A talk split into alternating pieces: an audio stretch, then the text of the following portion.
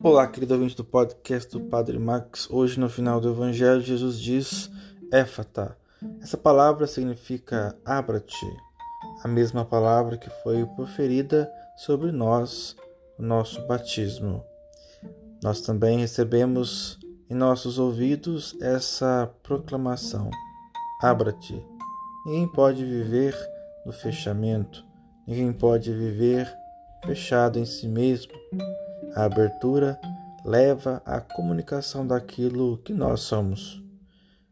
Aproximemo-nos de Jesus, deixemos-nos tocar pela Sua graça, pela Sua palavra, para que nós saiamos do nosso fechamento e nos abramos para Deus e para os nossos irmãos.